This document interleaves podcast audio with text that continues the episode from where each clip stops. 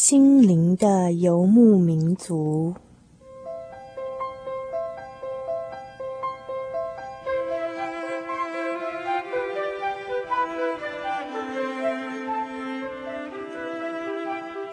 在这个谁都不管谁的后现代社会里，每一个人的心灵都是游牧民族。成长的过程就是寻找的过程。每一颗漂泊的心灵，其实都在寻找生命的绿洲。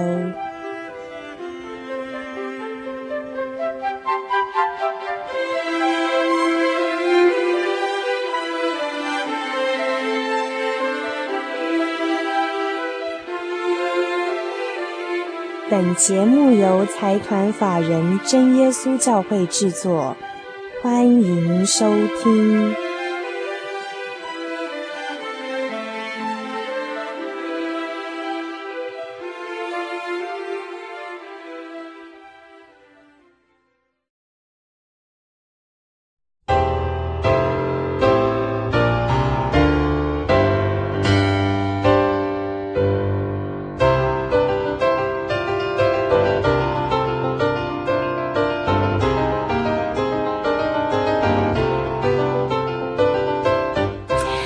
心灵的游牧民族，在空中的朋友们，大家晚安，我是主凡。那么现在呢，我们要进行的是一个非常有气质的单元。那我们这个单元已经停了好久了，可是因为实在是太多人反映对于圣乐欣赏这方面的题材非常非常的有兴趣，所以今天呢，我们为了要让这个听众朋友们跟我们一起在空中培养气质哦，所以我再度把李文玲李老师请到我们节目当中来，请李老师跟大家打声招呼。呃，各位呃听众朋友们，大家好。那我再简单介绍一下李老师好了。如果说呢，你从我们节目开播的时候就开始收听我们的节目的话，那么对李文林老师一定很熟悉哦，因为他之前曾经不止一次上过我们节目，为我们带来了一些好听的诗歌。那这个李文林老师呢，他是在国内的国立台湾师范大学音乐研究所的指挥组毕业，获得硕士的学位之后，好，那后来到法国进修。在国立里昂高等音乐学院获得了法国的国家音乐最高文凭，是是吗？对对对对。那我们刚才在录音前哈，跟李老师稍微聊过一下哈，发现说好像这个法国的学制跟啊、呃、英美啊还有台湾的学制不太一样。对对，譬如说像最高文凭这种东西，呃，事实上，嗯，在欧洲我想都一样，就是。艺术方面的哦，他们比较没有所谓的博士文凭这样子，嗯、那所以很多人都不太了解这个什么，这是什么文凭？其实他们就是给一个算是艺术家的一个文凭这样子。嗯哼嗯哼。哦，这其实概念跟我们一般台湾的这种学制啊，就是研习英美的感觉是不一样，非常不一样。对，因为就算在台湾哈，一个艺术家他可能是没有文凭的，虽然说他可能很有名。嗯对，也有可能是这样子，对，有可能这样的情况。对，也就是说，像在欧洲，他们音乐呢，除了理论，就是说音乐学，他有文凭，就是说他觉得是走学术学术路线，不是走呃实际上面的演奏技巧的。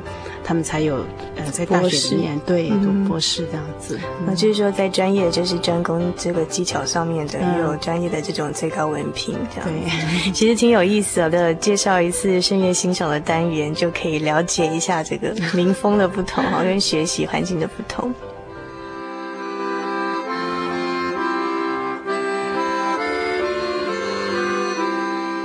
那么，嗯，我想说，今天这个深夜欣赏这个单元呢，虽然说我们已经停止了有一段时间了，但是因为应一些朋友的要求，所以我们今天又开始。既要陆续的，以后也希望有机会再不断的请李老师或是一些其他的音乐长才的人来为我们介绍一些声乐。那我希望说，今天如果说在我们收音机前面有一些年轻的朋友，不要太大的压力，对不对？本来就是的。那一般人觉得说，好像听声乐，尤其是古典音乐，好声乐的领域，都觉得比较有距离。哦，要肃然起敬，是不是？那今天李老师要为我们介绍哪一首曲子？呃，我今天介绍的这个曲子，或许呃还是会让大家觉得有点严肃哈，因为这个这个是一个呃德国呃有名的宗教改革家呃马丁路德所写的，作词作曲都是他。啊、呃，我们中文一般翻译成呃，有很多种版本哦。那其中一个我们翻译成“耶稣是我坚固保障”。嗯哼，我想说不定我们听了，大家会觉得说，哎，这个旋律有点熟悉。啊、对，说不定有听过。那我们现在要听的这个是一个嗯，真耶稣教会的版本，就是它是一个山地的原住民的呃诗班所献唱的。那么它的录音的过程呢、哦，是由我们后面这个单元的主持人小黎去。收音的，所以说我们可以听一下这个由这个啊雪悟闹教会的一个诗班他们所唱的这首《耶稣是我坚固保障》。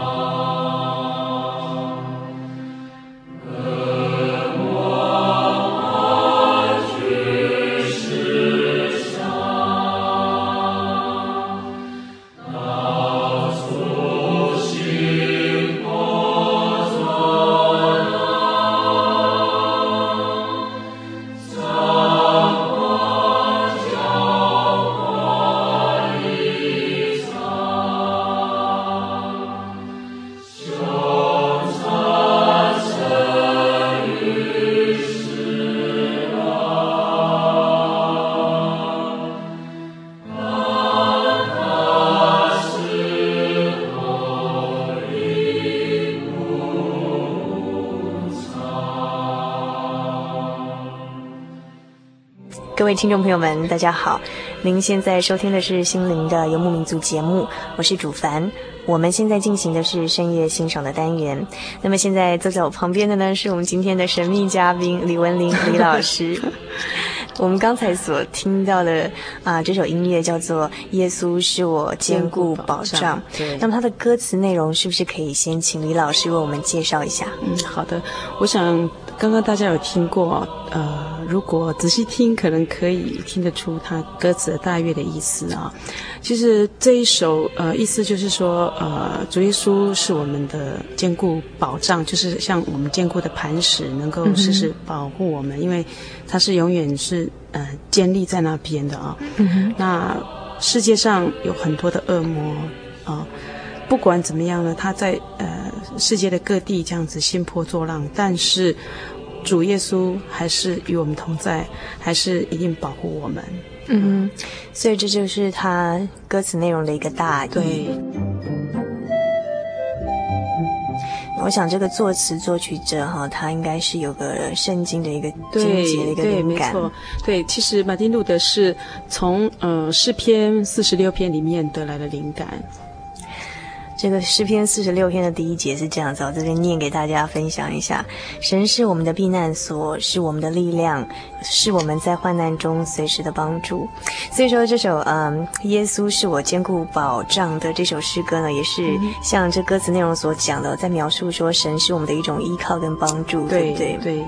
那刚刚其实李老师也跟我们提过说，哎，这首诗歌哈，刚刚已经透露了说，其实是马丁路德所做的。对，嗯哼，呃，他是在呃要去一个地方，就是因为他呃宗教改革这一个事情哦，嗯，他要去一个地方叫做呃 Worms 啊，是德国的一个地方。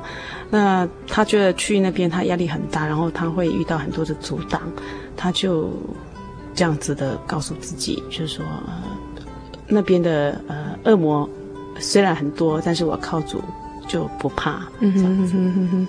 那这个马丁路德，所以说他我们刚刚所听到这个旋律也是嗯比较庄严肃穆，对，所以说应该是比较早期的作品。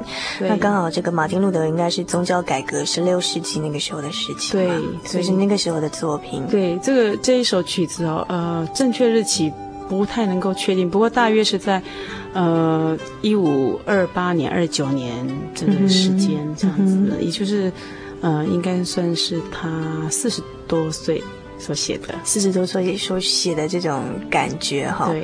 那就像刚才这个李老师给我们介绍说他的歌词的内容啊，尤其是他最后一节的有一段歌词是说，呃，神的国将永存永在，对不对？对对。那这个歌词它的经节来源呢，可以参考说像但以理书的第四章第三节，我在这边跟大家分享一下，神的神迹何其大，他的奇事何其甚。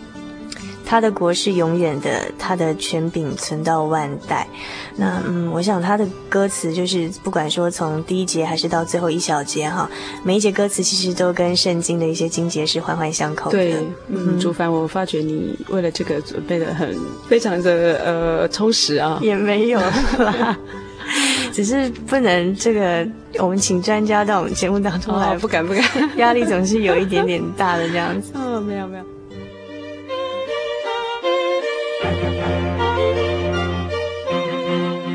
在马丁路的那个时候啊，他为什么会写作呃诗词哈？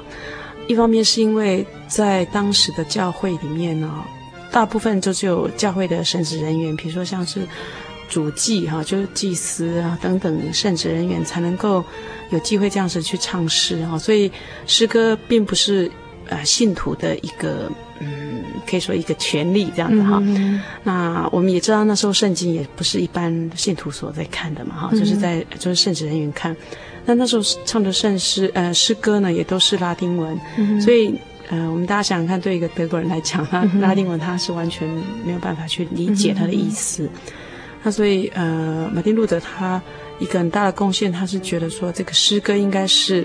啊、呃，所有信徒的对神的一个赞美，嗯、所以他觉得应该是大家一起来送赞的，嗯、所以他就开始写作。那所以除了写作以外，他其实还是翻译很多诗词这样。那在当时哦，他们呃，他有一些朋友在教会里面，有一些朋友是音音乐家，所以他也常常拿他的诗词跟他们研究。那啊、呃，我们等一下可以听一个。是由它的这个旋律啊，呃，一样的旋律，可是呢，你会听到它其实节奏已经变化很大，嗯、也就是说，呃，算是一个改编。呃，我们等一下会听到这个旋这个节奏呢，事实上也当时一个很流行的一个这样的节奏，我们可以听起来比较轻快一点，嗯，快来听听看，好。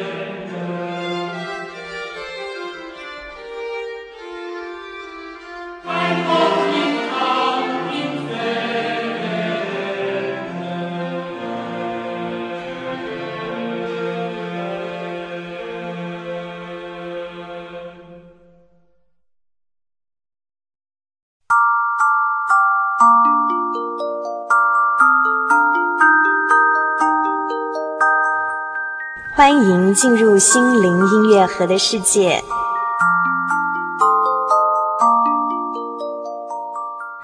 懒惰人羡慕却无所得，殷勤的人必得丰裕。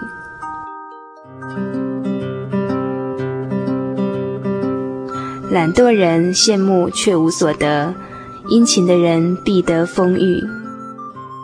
这节圣经箴言十三章第四节的句子告诉我们：懒惰的人整天什么都不做，就只会羡慕别人的成就；而勤奋的人，也许他不会想得过多，他的目标清楚，一步一步脚踏实地的去做，日子过得非常的充实，在心灵和实际的生活物质上都不致缺乏，并且丰盛有余。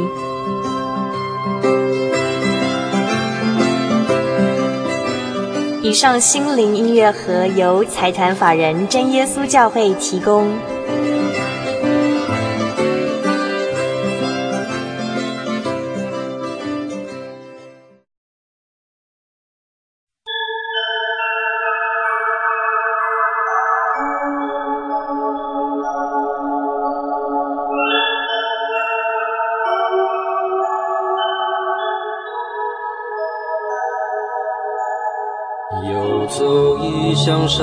水寻获心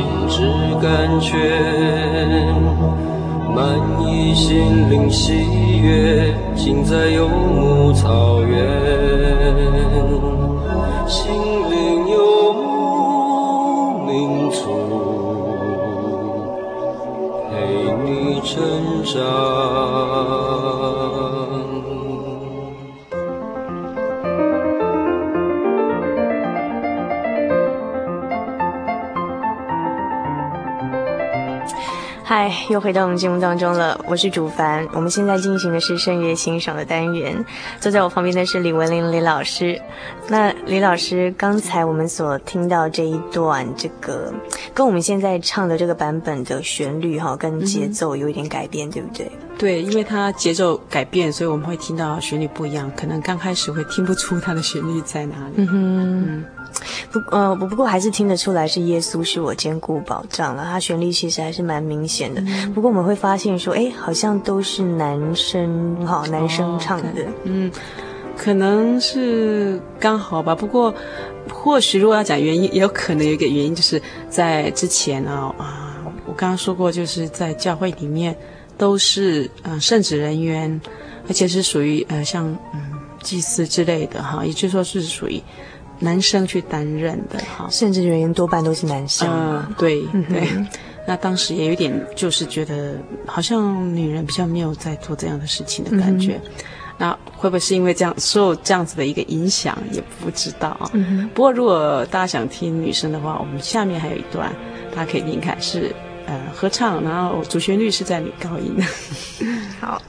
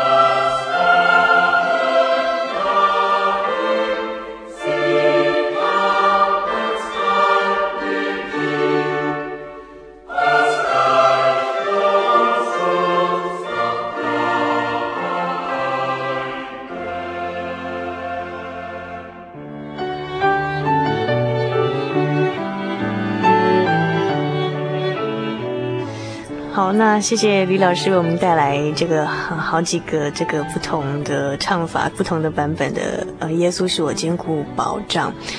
那么刚才李老师有为我们介绍了马丁路德他在呃创作这些圣诗的呃作词作曲的一些背景跟那个时候的时代的状况。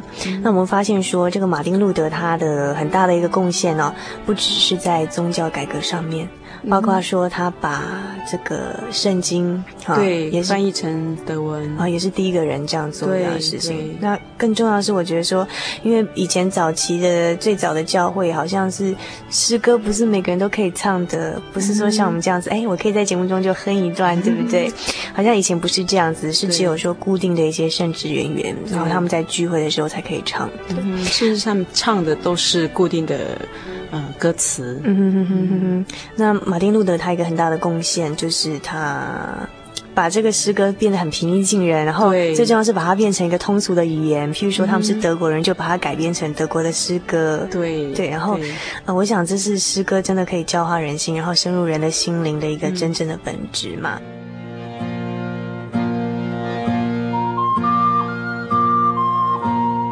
呃，老师今天给我们介绍这首诗歌啊，嗯、那就是不晓得说是不是对马丁路德的生平有什么特别的这个感动的地方？哦，呃，我觉得马丁路德哦，他之所以会走这样子的一个路哦，我觉得跟小时候的教育很有关系。嗯哼，他的父亲虽然是一个矿工，他们家里其实是蛮贫穷的，可是他的他的母亲、父亲其实都是对于他的教育蛮注重，嗯、也就是说，他们以身教。来教育他，从小呢就是呃拉丁文啊、德文、英文就开始学习。我觉得这个给马丁路德奠定一个很好的基础啊，所以呃让我想到呃圣经里的一个人物哦，就是提摩太，他、就是说他的妈妈、他的外婆，他从那边就就是让他从小就明白圣经。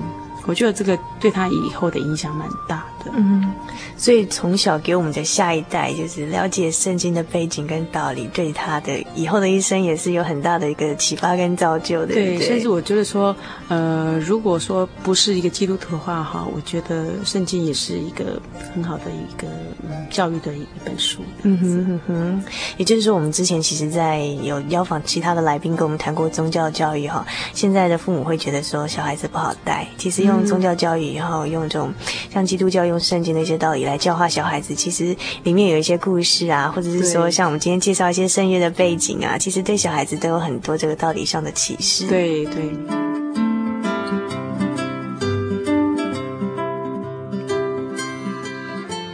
那今天为什么说我们特别跟李老师讨论呢？我要介绍像李老师今天我们带来的是马丁路德的这首诗歌嘛？那其实我们要讨论的一个主题是说哈，古典音乐跟圣乐其实一直有着不可分割的连带关系。嗯、就是说我们之前啊、呃、曾经譬如说有介绍过，也是李老师为我们介绍像 Amazing Grace 啊奇异恩典啊、呃，或是说有些诗歌它本来是古典音乐，譬如说像巴哈的作品或贝多芬的作品、莫扎特的作品，对不对？然后再把它变成说谱上词变成圣乐，那也有的是一些呃伟大的音乐家，他把圣乐的旋律弄过来哈，他们自己再把它改编，对对，在做的作品。那这首诗歌，我们今天所听的这首《耶稣是我坚固保障》，是不是说也有这个很多的音乐家把它改编成古典音乐的作品呢？对，事实上很多人用这样子的一个旋律啊。呃，甚至有人这样说，有人说这是宗教改革的马赛曲。我们知道马赛曲是，哦、呃，法国人他们就是那时候在战争，然后就是凯旋嘛，哈。嗯、那所以也就是说，等于是说把这个当成他们一个宗教改革之后的一个呃胜利之歌啦，也可以这样子的一个意味。嗯，那。可见的这一首诗歌受大家欢迎的程度，因为大家非常的接受它，甚至很喜欢它。那所以很多作曲家时常拿这个旋律去做改编。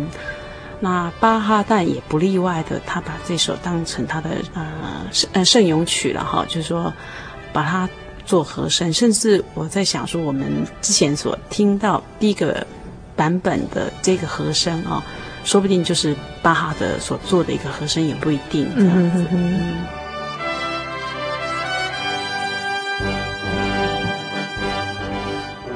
呃，那么今天李老师要为我们介绍哪一个音乐家把他把这首诗歌改编出来的作品呢？哦，呃，我要介绍的现在是呃孟德尔颂的一个作品啊，他的第五交响曲。嗯、第五交响曲叫做宗教改革啊。哦，啊，那其实我们就不难想象，跟马丁路德有一点点关系。事实上，他是有一点是，呃，纪念他、嗯、啊，呃，改革的这个事情，然后所做的。那他把这个旋律呢放在他的第四乐章当做一个主旋律，然后去去发展、去改编。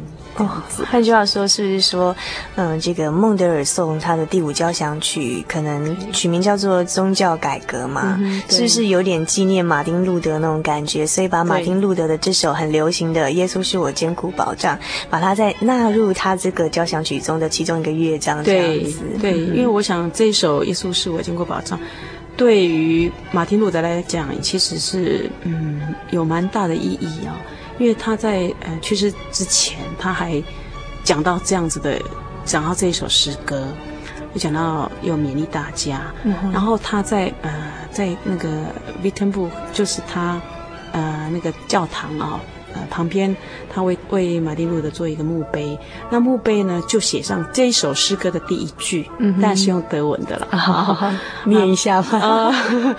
呃，呃是 Ein fest Burg ist unser Gott。果然可能不不太标准，果然果然听不懂。他反正他中文的意思就是就是呃，神是我坚固保障。嗯哼哼哼。那这个孟德尔颂，也许我想大家都听过，可是可能听过，可是却不真正认识他。其实孟德尔颂他对现代声乐的贡献很大，对不对？对对，事实上像巴哈很多作品是经过孟德尔颂才发扬光大，现代的人才能够认识巴哈是这么伟大。哦、像马太受难曲啊，是也是经过孟德尔颂。在一百年之后呢，再把它重新演出，嗯、那大家才会才知道这首曲子是这么的伟大。那对于这个呃马丁路德这样子一个人来讲，他当然也心里有有有所对，所以我想不难想象他会这样子做。嗯，好，那么接下来我们就来欣赏这首由孟德尔颂改编自马丁路德的《耶稣是我坚固保障》所作出来的这一首第五交响曲的第四乐章。好，那么就是我们现在听到的是的这首背景音乐哦。那就在我们这首优美的音乐声当中呢，我们就先请李老师短暂的在空中跟大家道别一下啊、哦，因为我相信以后他绝对还会有机会到我们节目当中来跟大家分享更多美好的诗歌。那希望以后还有这个机会。好，谢谢，平安，平安。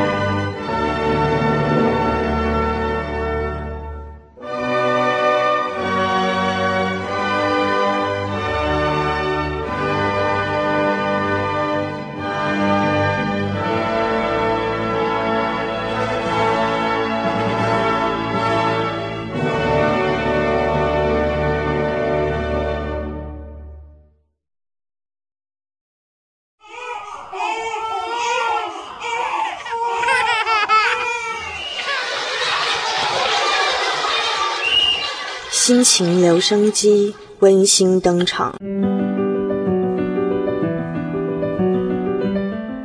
出游。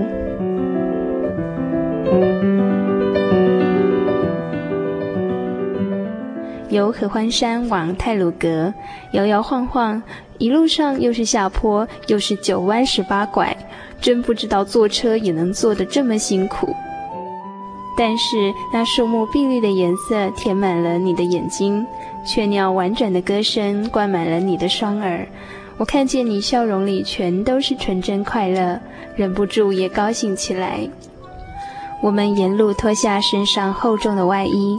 等到抵达目的地天祥的时候，两个女孩都只剩下 T 恤、凉鞋加短裤。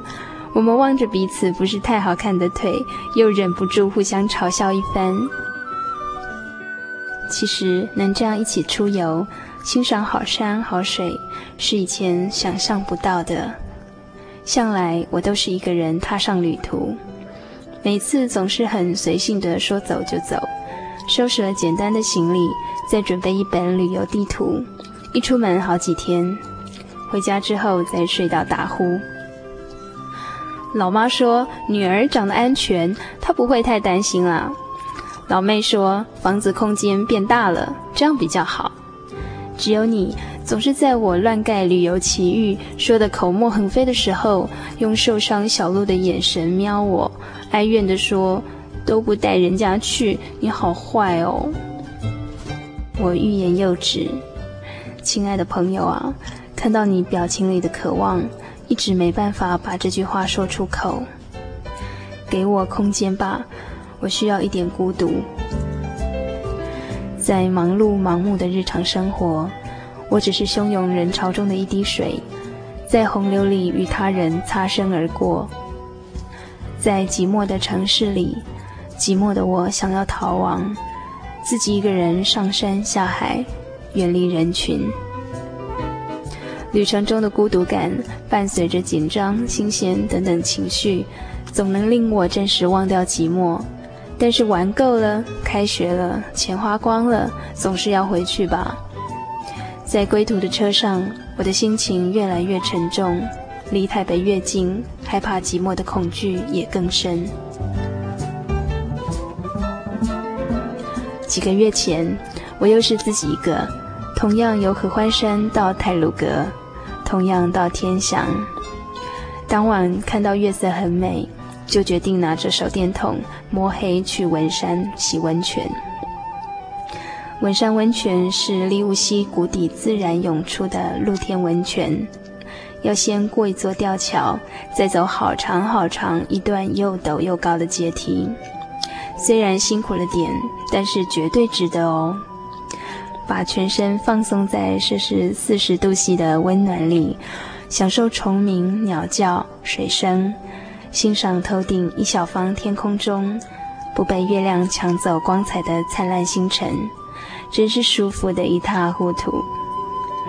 突然，一种很有趣的念头闪过：这么棒的温泉，或许不止人喜欢。动物也很喜欢呢。没有游客的时候，台湾猕猴和台湾黑熊或许会手牵手来洗天然三温暖，也或许就像这样，生活周遭有着许多我们不知道但确实存在的事物。想到这里，我呆呆地坐在水里，觉得心眼好像突然开了，一切变得如此清晰。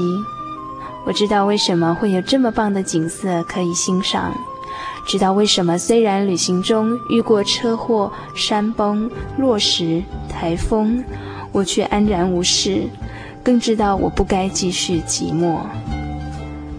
因为虽然看不到、摸不着，却真实存在着一个避难所，一个最好的朋友。而几个月后的今天，我又来到这里。带你来看这座壮丽的峡谷，两个女生简直比兴奋还兴奋。你的眼光闪烁着快乐，你说看到大自然的神奇。现在我真的相信有神，有山有水，有最好的朋友，有第二好的朋友。我不孤独，更不寂寞。希望你也相同。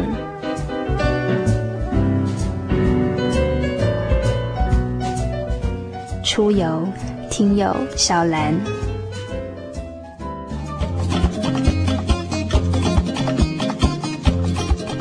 让心情留声机，记录你的心情百分百。请将你的喜悦与悲伤、不足与愁烦、坚持与想望，通通记录下来，寄到台中邮政六十六至二十一号信箱，传真号码零四二四三六九六八，欢迎来信哦。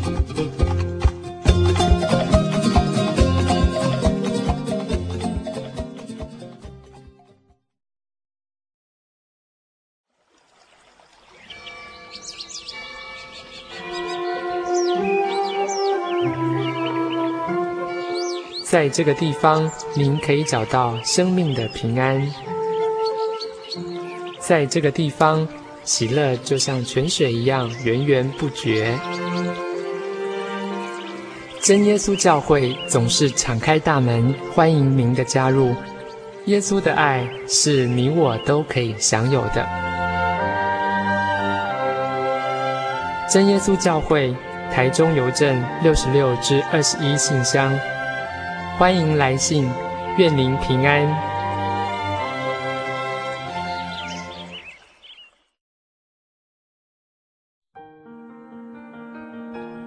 由于社会经济繁荣，平均寿命延长，台湾已逐渐迈入高龄化社会。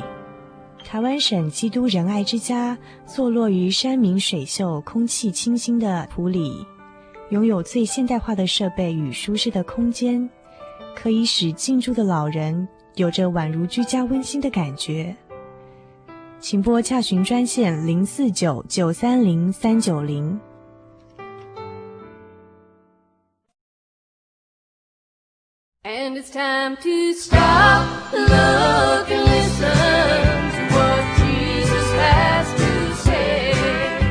您现在收听的是心灵的游牧民族节目，我是主凡。我们现在进行的是生命停看听的单元呢、哦。那么今天在这个单元里头，主凡想跟大家分享的一个故事，是一个全身瘫痪的瘫子以及他的四个朋友之间所发生的一个故事。其实这个故事从小我就很熟悉了，可是小时候读起来觉得没什么感觉。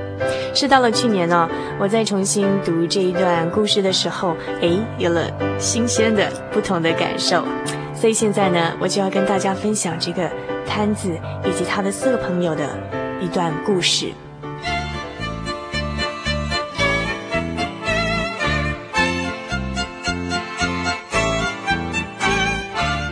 我们今天要分享的这个摊子跟四个朋友的故事呢，是记载在新约圣经里头的马可福音第二章第一到第十二节。这个故事中记载说，呃，有一天呢，耶稣他走进了迦百农这个地方。那么迦百农这个地方的百姓跟人民啊，听说这个耶稣他在他的房子里头。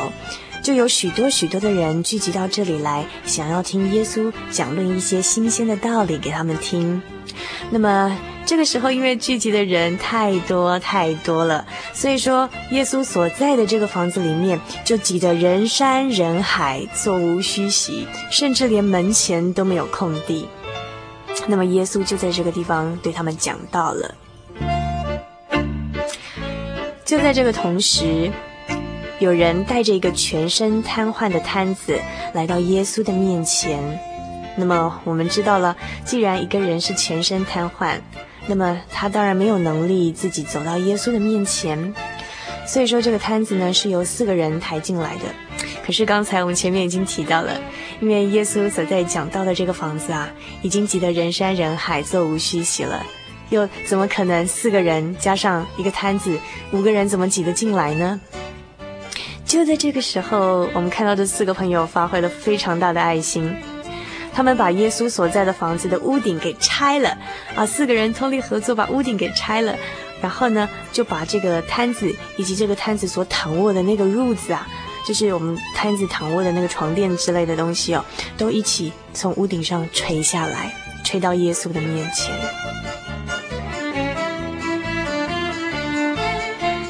耶稣看见这个摊子以及他们四个朋友的信心，就对摊子说：“你的罪赦免了。”那么同时呢，有几个文士坐在那里头，心里就在打抱不平，纷纷的议论说：“这个耶稣是什么人呢？他居然敢说他可以赦免这个摊子的罪？除了神以外，还有谁能赦罪呢？”耶稣心里头知道这些文士心里正在议论着他哦，就说：“你们心里头为什么这样子议论呢？对一个瘫子来说，是要赦免他的罪容易呢，还是要叫他起来行走？哪一个比较容易？”耶稣继续说道：“说我要叫你们知道，人子在地上有赦罪的权柄。”于是乎，耶稣就对这个瘫子说：“我吩咐你起来。”拿你的褥子回家去吧。说时迟，那时快，奇妙的事情就发生了。原本瘫痪的摊子就站了起来，立刻拿着他的那个床垫，当着众人的面前走出去了。这个时候，众人都非常非常的惊奇，归荣耀给神，说：“哎呀，我们从来没有见过这样的事情。”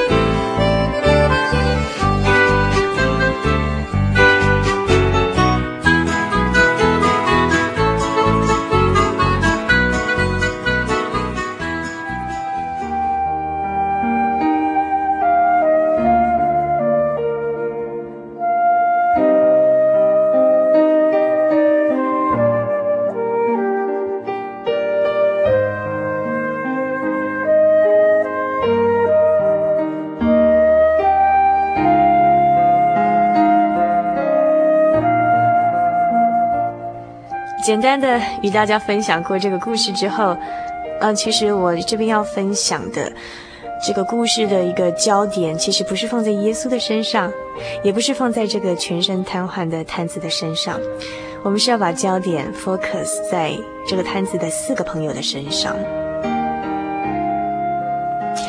为什么今天主凡要特别跟大家分享这个故事？就是说我希望说，当我们人在身体病痛的时候，或者身心俱疲的时候，我希望我们都幸运的像这个摊子一样，有这样子有爱心的四个朋友可以来帮助我们。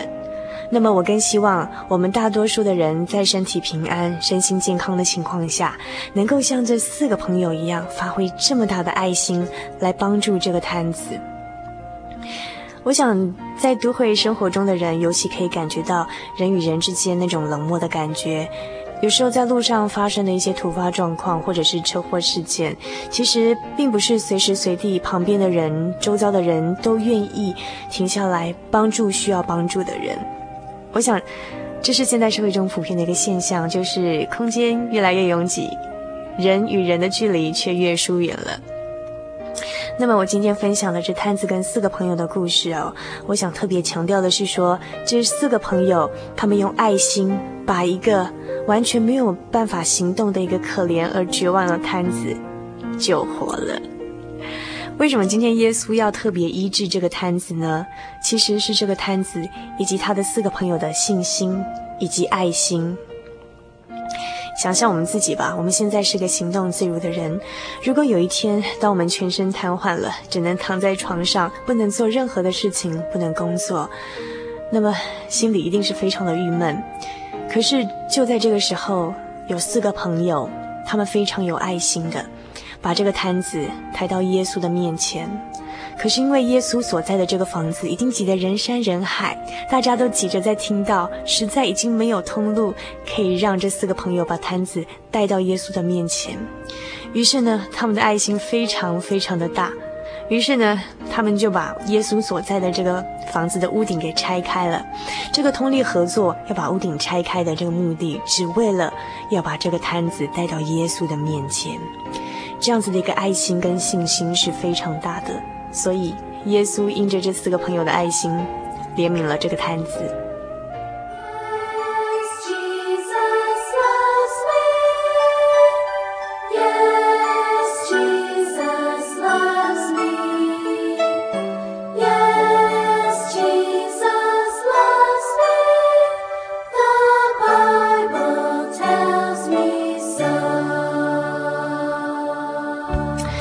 然我们人的能力非常有限，我们没有办法让人得救，可是只要把人带到基督耶稣的面前，主的恩典以及能力就会产生莫大的功效。希望我们每个人在平安的时候，都能像这个摊子的四个朋友一样，随时随事发挥我们的爱心，去关怀我们周遭的人的需要。如果哪一天我们不幸发生了什么不测、有些意外的事情降临在我们的身上的时候，也许我们不见得会那么幸运的像这个摊子一样，遇到这么好的朋友，发挥这么大的爱心。但是没有关系，因为无论我们身在何处，耶稣他所能成就的一切，超过人们原本所求所想的。在我们空中的朋友当中，如果有人是基督徒，我相信这个故事对我们来说也是很好的一个勉励。希望我们都能像这四个摊子的朋友一样，发挥我们的爱心、热心以及信心，常常的带领人来到主耶稣的面前。那么我这边呢，就用一首《Oh How He Loves You and Me》这样一首诗歌跟大家做分享，希望你喜欢。